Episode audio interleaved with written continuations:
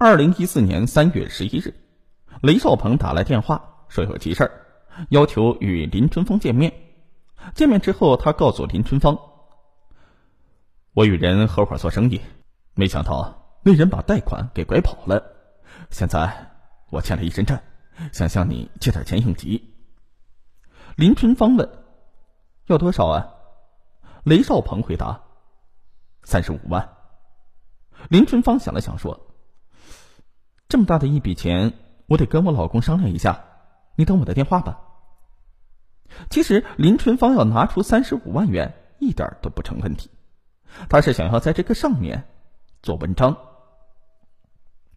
等了几天不见林春芳回信，雷少鹏坐不住了，打电话给林春芳：“大姐，帮帮我吧，我不会忘了你的大恩的。”林春芳感到。是时候了，他把雷少鹏约了出来。两个人来到酒店的包房，林春芳为难的说：“哎呀，我也有苦衷啊。”雷少鹏忙问：“你丈夫不同意借钱？”林春芳摇了摇头说：“是孩子。”雷少鹏一头雾水：“借钱怎么和孩子扯到一起了？”林春芳接着说：“你没见过我老公，长得又胖又黑，结婚半年多了，我一直没敢要孩子，就是怕孩子生下来长得像他，不好意思带出去见人。”犹豫了一会儿，林春芳试探着说：“我想用你的精子到医院去做人工受精。”雷少鹏立刻拒绝：“不行，这件事儿。”要是让我老婆知道了，非和我离婚不可！不行，绝对不行。林春芳拍了拍他的肩头：“你不说，我不说，别人怎么会知道啊？帮了我的忙，我把钱借给你，两全其美，并且借你的钱，我可以考虑不要。”雷少鹏犹豫了。林春芳摆明了，要是不答应他这件事儿，钱就不能借。大难当前，还是走一步算一步吧。最后，他答应了他的要求。二零一四年三月十八日，林春芳和雷少鹏一道来到医院，通过一位在医院工作的朋友的帮忙，悄悄的做了人工受精。当然呢，他也没有食言，痛快的将三十五万元钱借给了雷少鹏。不久，林春芳有了妊娠反应，李正坤高兴的直蹦跳。我有孩子了，我要当爸爸了。二零一四年十二月，林春芳生下了一个男孩，婆婆乐得合不拢嘴，给他起名叫做李伦。李正坤见妻子为自己生下了漂亮的儿子，心里乐开了花，对林春芳也更是百依百顺了。生活被欢乐的气氛所包围，林春芳的担心也渐渐的淡忘了。转眼到了二零一六年，一岁多的小李伦咿呀学语，俊俏的模样啊，惹人喜爱。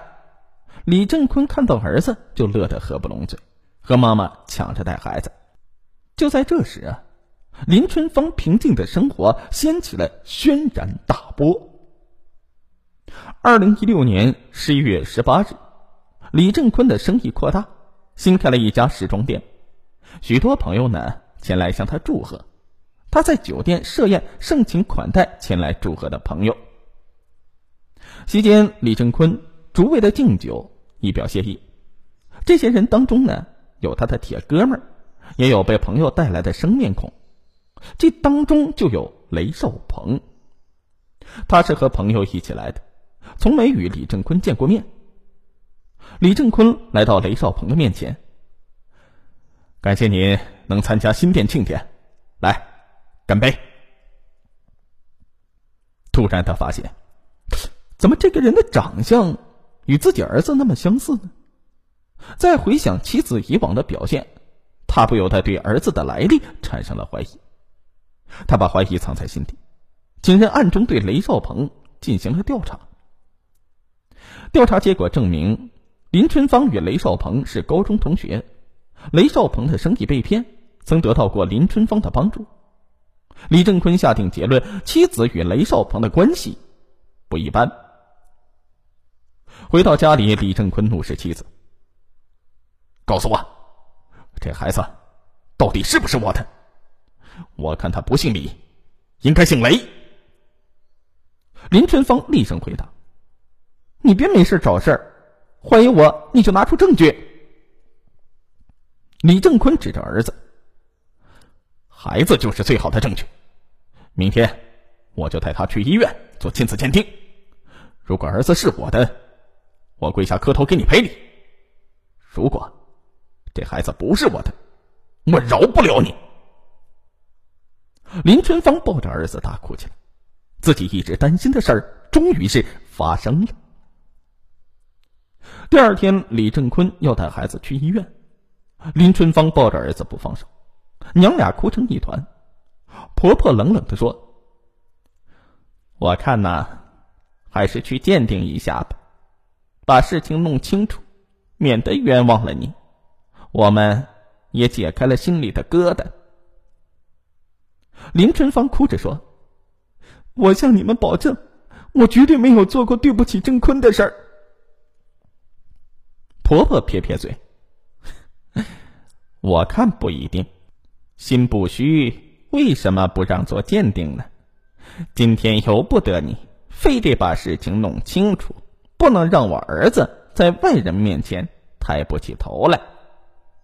说完，便和李正坤抢走了理论。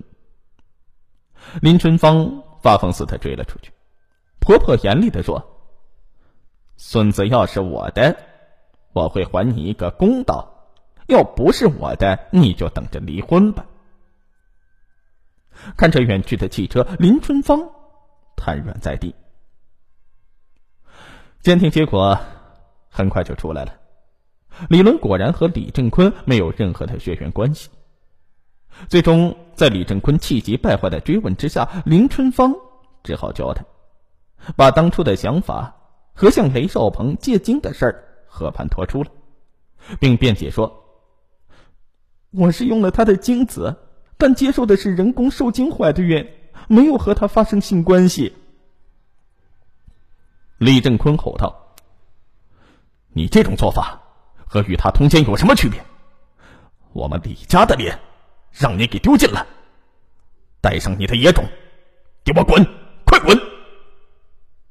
林春芳跪在地上，苦苦的哀求：“给我一个改过的机会吧，我会用一生来赎罪的。”李正坤是冷冷的回答：“看见你我就恶心，我不但要和你离婚，还要让你和姓雷的为此事付出代价，让所有人都知道你们的丑事。”林春芳被赶回了娘家，母亲狠狠骂了他一顿，并亲自上门向女婿谢罪求情，但也是于事无补。二零一六年十二月五日，林春芳含泪在离婚书上签了字，从此他失去了荣华富贵。当天，李正坤带人去雷少鹏家雪耻，狠狠的教训了他一顿。雷少鹏的妻子。